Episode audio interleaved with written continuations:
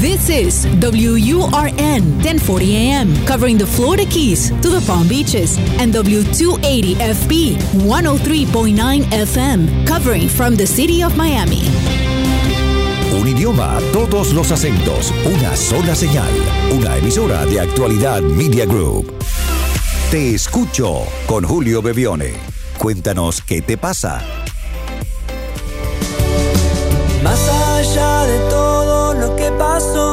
Hola a todos, bienvenidos a este nuevo episodio de Te Escucho, es el número 77. Como cada semana nos dedicamos media hora para escucharnos y no importa dónde ustedes estén, pueden dejar sus mensajes. Recuerden que tenemos un WhatsApp habilitado para eso, un mensaje de voz es lo que esperamos en el 305-824-6968, el más 1-305-824-6968. Vamos a la mm, primera persona que quiere comentarnos hoy su historia. Primera llamada. Te escucho. Te escucho con Julio Bebione. Envía tu mensaje o video por WhatsApp y cuéntanos qué te pasa. Hola Julio, espero que te encuentres muy bien y todos los del equipo. Mi nombre es Trini. Este, y estaba pensando en algo que hizo mucho ruido en mi cabeza. Las personas generalmente me dicen que yo tengo un montón de cualidades y un montón de talentos y un montón de cosas lindas. Y, mm, y yo veo que sí, pues hay algunas que yo tengo y otras yo no lo logro ver o no lo logro ver en la magnitud que los demás me dicen que yo soy, que yo tengo, que yo hago, ¿sabes? Porque puede pasar eso. ¿Qué está pasando en mí? que no logro ver mis propias cosas buenas en ese sentido grande, amplio, en ese sentido como los demás me dicen que yo lo tengo. Yo, yo me considero inteligente, me considero talentosa, me considero responsable, pero yo a veces escucho a los demás que me dicen las cosas y veo que ellos como que lo engrandecen mucho y yo no lo siento así. ¿Por qué pasa eso? Bueno, espero, no sé, alguna luz que me permita entender mejor. Gracias. Hola querida Trini. Eres inteligente, eres talentosa y eres responsable, dicho por ti. Entonces, ¿en qué parte no sabes? ¿En qué parte crees que no sabes lo valiosa que eres? Te lo vuelvo a decir, lo acabas de comentar. Eres inteligente, eres talentosa y eres responsable. Y vuelvo a hacer la pregunta. ¿En qué parte crees que no sabes lo valiosa o importante que eres? Entiendo que los demás tienden a exagerar a veces en las apreciaciones, pero no es este el caso. Digo, más allá de lo que digan los otros, acá hay una realidad. Tú dices que no sabes algo que sí sabes. Es como si yo te dijera, no sé que mañana va a ser viernes. no sé que la semana que viene va a... Si ya lo sé, lo estoy diciendo.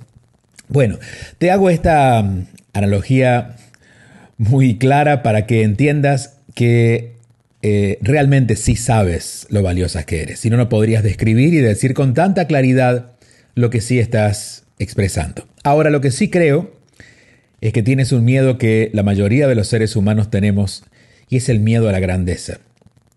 Eso hace que, a pesar de que sabes que eres inteligente, talentosa y muy responsable, no te animas a hacerlo.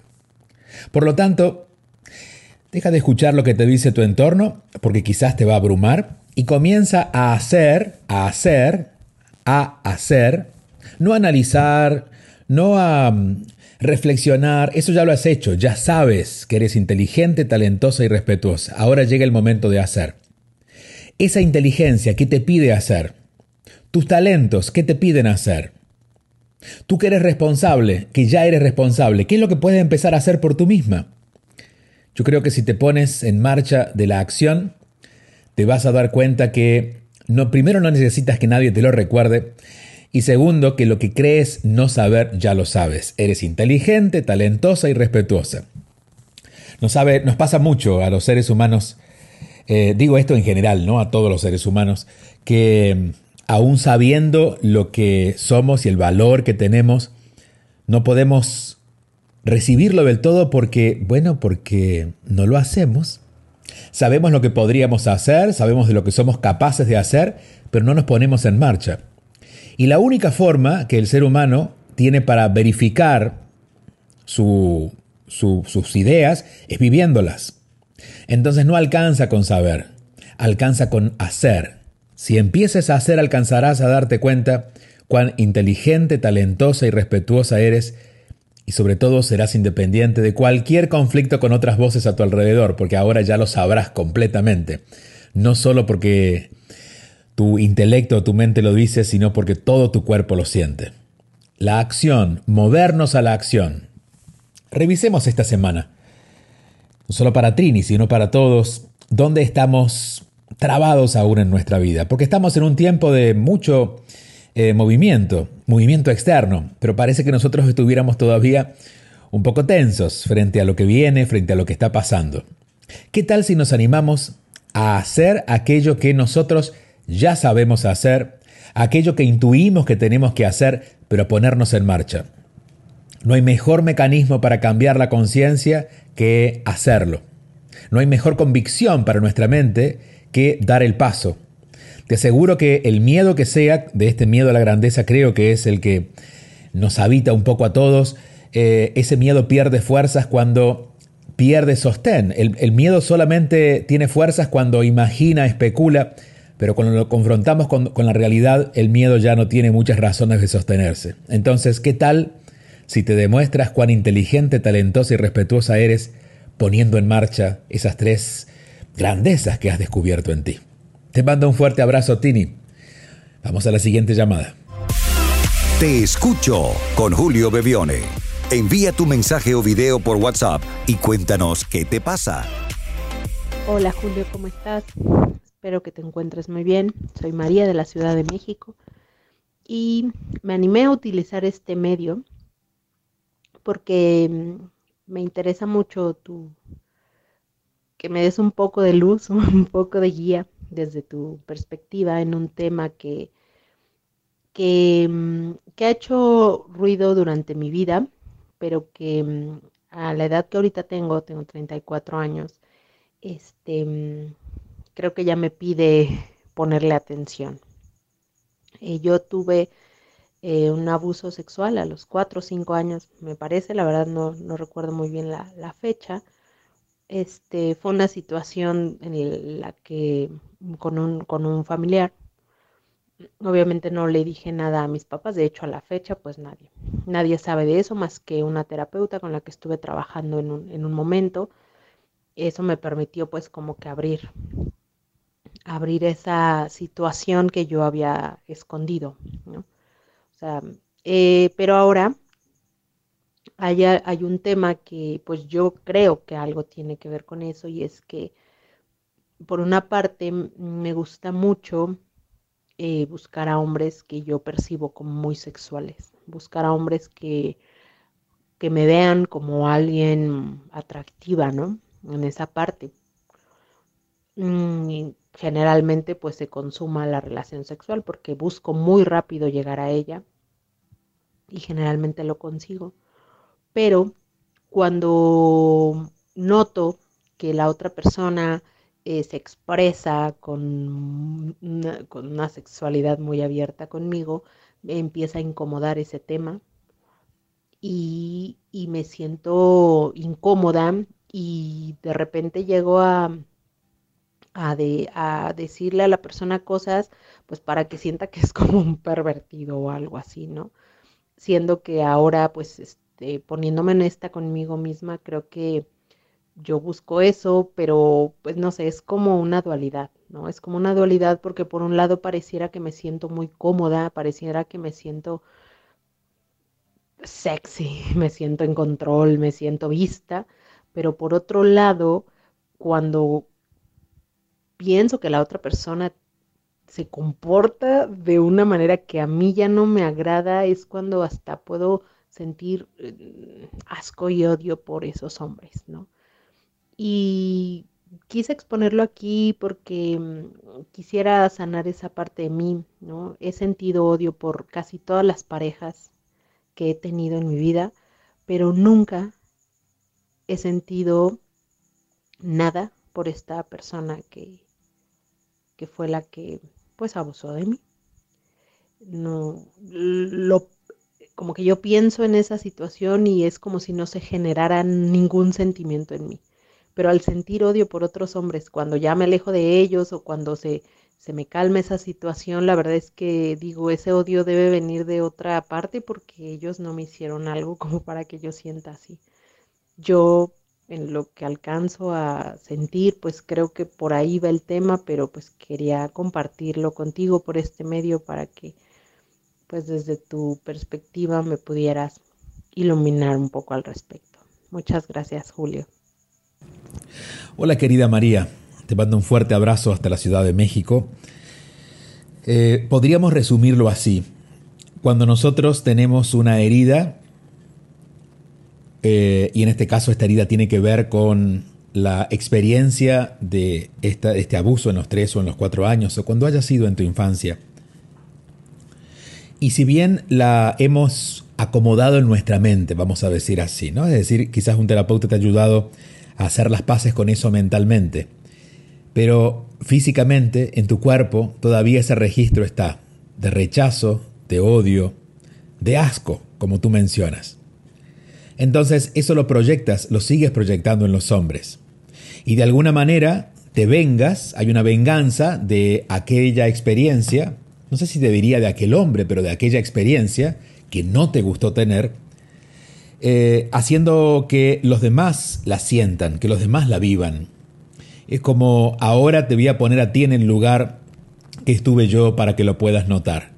Esto claro es inconsciente y por eso es algo que te hace sentido, pero es algo que no has podido ver con tanta claridad hasta este momento, ¿no? Cuando se empieza a repetir. Siempre siempre digo que cuando algo se repite en nuestra vida deberíamos ordenarlo para ver qué, es lo que la vida nos está diciendo.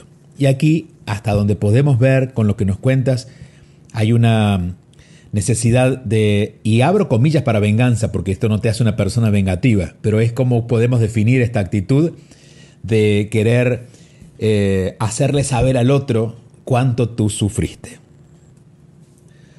Para sanar estas ideas lo primero que tenemos que hacer es darnos cuenta, y esto ya lo has hecho, lo cual es un gran paso y deberías ya reconocer que hay una parte de ti que está un poco más liviana con respecto a aquello que sucedió. Considerando que aquello que sucedió, el hecho fue una cosa, pero las ideas siguieron a lo largo del tiempo. Esto eh, lo amplío un poquito para quien no lo haya escuchado antes cuando lo hemos explicado otras veces. No es el hecho en sí, no es el abuso en sí, sino es nuestra experiencia con ese abuso y todas las ideas que seguimos teniendo acerca de eso, porque eso ya pasó. No, deberías, no deberíamos todavía seguir teniendo esa experiencia eh, de ninguna manera, ni siquiera como recuerdo, porque ya pasó. Pero si nuestro cuerpo lo sigue sintiendo, es porque todavía las ideas que quedaron instaladas en nosotros, lo que llamamos un trauma, aquello que se forma cuando hay mucha emocionalidad e ideas eh, envueltas, lo que ocurre a partir de ese momento es que empezamos a quedarnos con eso y a proyectar. Empezamos a crear condiciones para revivir de alguna manera esa experiencia. Y por eso esto es lo que explica esta necesidad de conquistar hombres, de convencerlos que de tener sexo, pasar por la experiencia donde actúas de alguna manera como alguien que acecha, como pasó contigo, para luego hacerlos sentir aquello que tú viviste. Como te decía, darte cuenta ya es un paso fundamental.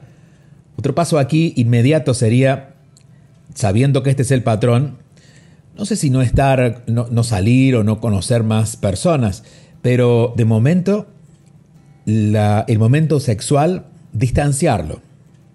Eh, no ponerlo en control tuyo ni ponerlo en control de la otra persona. De hecho, tú no vas a decidir nada, es decir, digo, vas a decidir no estar sexualmente con una persona por un tiempo, porque eso es lo que en este momento, ahí es donde aparece el, la herida, pero a su vez, si alguien te lo propone, también darte tiempo. Yo creo que el tiempo siempre nos da una perspectiva diferente para seguir viendo las cosas de otra manera. No tenemos que cambiar las cosas, las cosas siguen siendo como estaban, pero empezamos a verlas de otra manera. Y darte ese tiempo para ti, eh, sin, eh, sin, sin, involucrarte sexualmente, creo que te va a empezar a... Vas a empezar a ver tus propios patrones y vas a empezar a ver las cosas que ya no quieres. Dejar de hacerlo, dejarle hacerlo de esa manera, es lo que finalmente va a terminar de sanarlo. Para eso, claro, te puede ayudar otro terapeuta en el caso de que sea un camino que no puedas hacer tú sola, pero mm, de momento el haberte dado cuenta, el abrir los ojos, el descubrir el patrón, creo que ya es fundamental, porque somos, ya la conciencia nos hace libres y somos libres de elegir de hacerlo de otra manera, ¿no? Entonces al hacerlo de otra manera la conciencia va cambiando poco a poco. A veces creemos que porque pasan los años o que cumplimos años o vamos creciendo físicamente, vamos dejando atrás las cosas que están atrás. Pero no necesariamente, porque lo que crece es el cuerpo, pero la mente sigue encerrada en un, en un mismo pensamiento. Por eso es tan importante advertir esas ideas que han quedado de algún hecho traumático de nuestra vida para ver cómo las estamos repitiendo y empezar a hacerlo diferente. Como decíamos en la pregunta anterior, en el hacer es que realmente podemos vivir la experiencia. No es el pensarlo, no es en darse cuenta solamente, sino empezar a hacerlo diferente. Te mando un fuerte abrazo, querida María.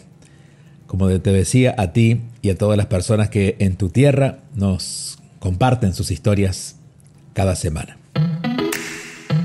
Escuchas y te conectas con Julio Bebione. Recuerden que aquí estamos todas las semanas, pero también podemos encontrarnos en las redes sociales. Arroba Bebione, B alta y B pequeña, arroba Bebione en Instagram o como Julio Bebione en Facebook y en Twitter. Eh, además de nuestra comunidad, allí tenemos mucho contenido por compartir muchas experiencias por compartir en juliobebione.com, juliobebione.com. Y que si quieren dejar sus mensajes de voz para que compartamos este espacio cada semana, pueden hacerlo al más 1-305-824-6968. Es un teléfono de WhatsApp y es muy importante que nos dejen su mensaje de voz. Más 1-305-824-6968.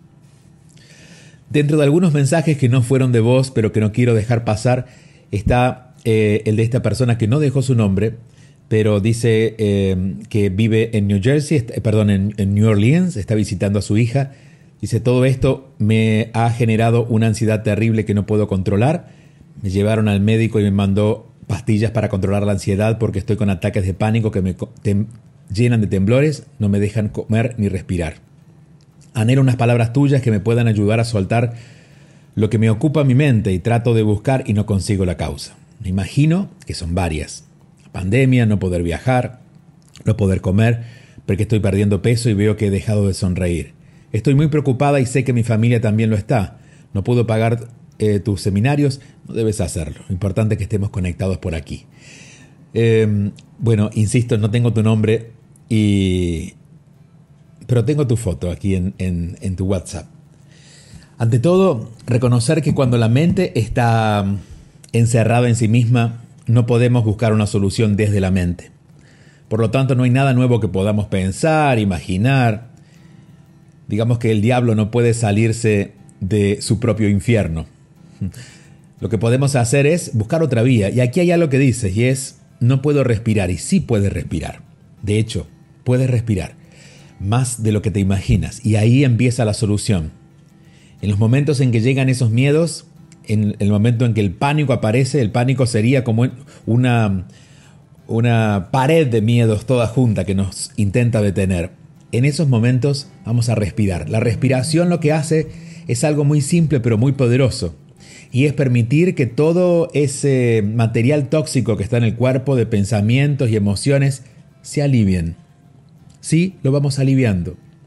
Porque en cada inhalación y en cada exhalación, lo más larga posible, vamos haciendo que el cuerpo comience a soltar esa energía, que es finalmente la que luego pensamos, la que luego imaginamos, la que luego proyectamos con todo esto que tú dices, ¿no? La, la pandemia, no poder viajar, no poder comer, estoy perdiendo peso, veo que he dejado de sonreír. Todo esto comienza a calmarse cuando nosotros elegimos en esos momentos respirar más largo y más profundo eso te va a dar una...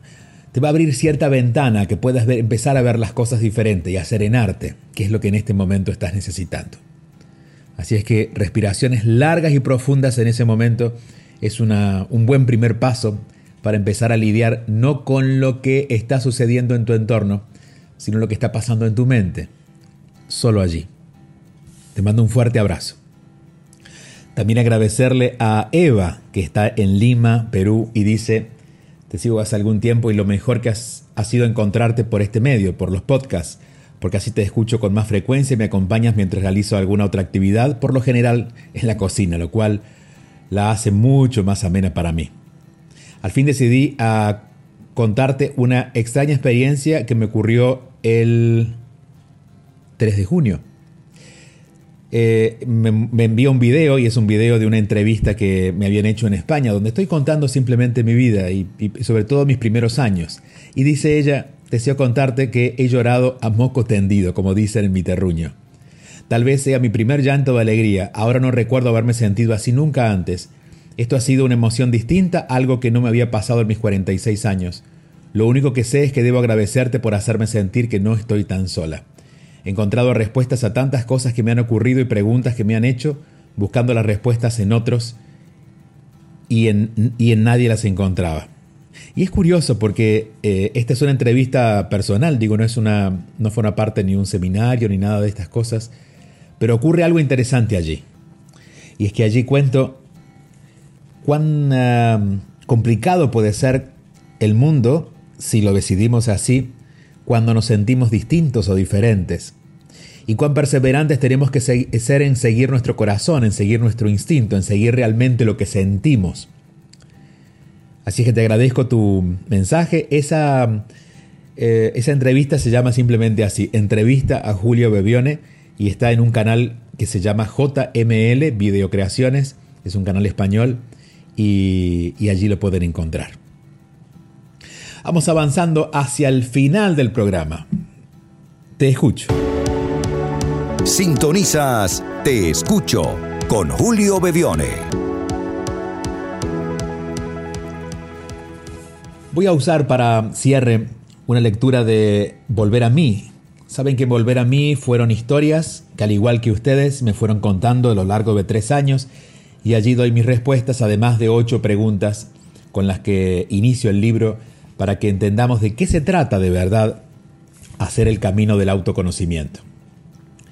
En este caso la, carta era de Sebastián y dice, mi esposa se fue hace un año y medio de casa y ya nos divorciamos, pero aún la extraño.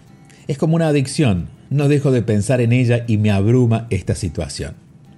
Y yo le digo, querido Sebastián, a menudo no encontramos las soluciones porque las buscamos en, el lugar equivocado, fuera de nosotros mismos. Eso que llamamos extrañar nos exige un enorme gasto de energía en desear que esa persona esté cerca, en quejarnos porque no está, en imaginar que podría volver, en intentar revivir lo vivido y nos distrae de nuestra vida aquí y ahora. Lo natural es que cuando alguien se vaya, una etapa que llamamos duelo ocurra. Eh, ocurre en lo que nos vamos adaptando a su ausencia. Las rutinas cambian, la cama se siente vacía y vienen unos días sin poder dormir cómodos o tranquilos porque estábamos acostumbrados a su olor o a su presencia. Pero cuando pasa tanto tiempo y la adicción, como tú la llamas, va creciendo, en realidad no extrañamos a la persona. Lo que extrañas es aquello que esa persona te daba y que tú crees que solo ella puede darte. Y más claro aún, que tú crees que no puedes darte a ti mismo. Por ejemplo, si se va de nuestra vida alguien que nos valoraba, lo que extrañamos es ese valor que nos ofrecía. Entonces, nos sentimos pocos valiosos y creemos que es necesario que esa persona regrese para recuperar nuestra imagen perdida. Tomar conciencia de esa diferencia entre lo que una persona es y lo que recibimos de ella es ya un primer paso para descubrir que eso que necesitamos ya está en nosotros. Comienza a actuar en consecuencia, dándote aquello que recibías de ella. No será igual, pero será suficiente para poder encontrar el equilibrio que sientes que has perdido. Y en equilibrio ya podrás mirar con ilusión lo que sigue. Y también esta pregunta muy interesante de Maribel. Maribel dice, una vez comentaste que cuando alguien se va, su ausencia pone al descubierto nuestros propios vacíos. Hago teatro y amo hacerlo, pero al final de cada proyecto, además de quedar extenuada, siento ese vacío. ¿Tiene que ver con lo vacía que estoy por dentro? Y yo le digo, querida Maribel, deberías felicitarte por eso. Cuando un actor hace un personaje deja de ser el mismo para transformarse en ese otro. Ese vacío del que hablas es muy sano porque el personaje no eres tú y debe partir. Terrible sería que fueras acumulando personajes y partes o partes de ellos. De tu experiencia podemos sacar buenas lecciones, pues en la vida muchas veces nos vemos atrapados por personajes que nos hemos creado para esconder nuestros miedos y se necesita mucho coraje para deshacernos de ellos, justamente porque creemos que quedaremos con un gran vacío. Al contrario, no hay peor vacío que el provocado por la pretensión de ser lo que no somos. Es un vacío que se siente a hueco. Sostener a esos personajes es tremendamente agotador y finalmente nos produce una tristeza que debe servirnos como señal de alerta. Una buena tarea sería periódicamente sentarnos a observar el personaje que estamos interpretando para salirnos de él. No necesitamos ser actores para lograrlo. El que se enoja, el que se entristece, el que explota, todos los personajes que nos van atrapando. Y en esa quietud comenzaremos a sentir ese vacío que describes. Pero no tendrá la resonancia hueca de un lugar deshabitado, sino te aseguro tendré la profundidad de la paz de estar con nosotros mismos, vacíos de personajes que han ido dejando lugar a quien realmente nos habita. Reflexiones para compartir en estos días en el que estamos quizás con personas que hace tiempo que no vemos, otras que no deseamos ver pero que tenemos cerca y encontrando en nuestras relaciones, en las personas que están a nuestro alrededor, encontrándonos a nosotros mismos, viendo nuestros miedos, las propias limitaciones y prejuicios que nos hemos puesto y que solamente vemos como si fuera una cámara de cine en esa gran pantalla que son los otros. Estos son buenos días para revisarnos. Los dejo con esa tarea. Nos vemos la próxima semana, nos encontramos aquí por Actualidad Radio los fines de semana y en cualquier momento, en cualquier lugar, a través del el podcast donde sea que lo estén recibiendo. Hasta la próxima semana.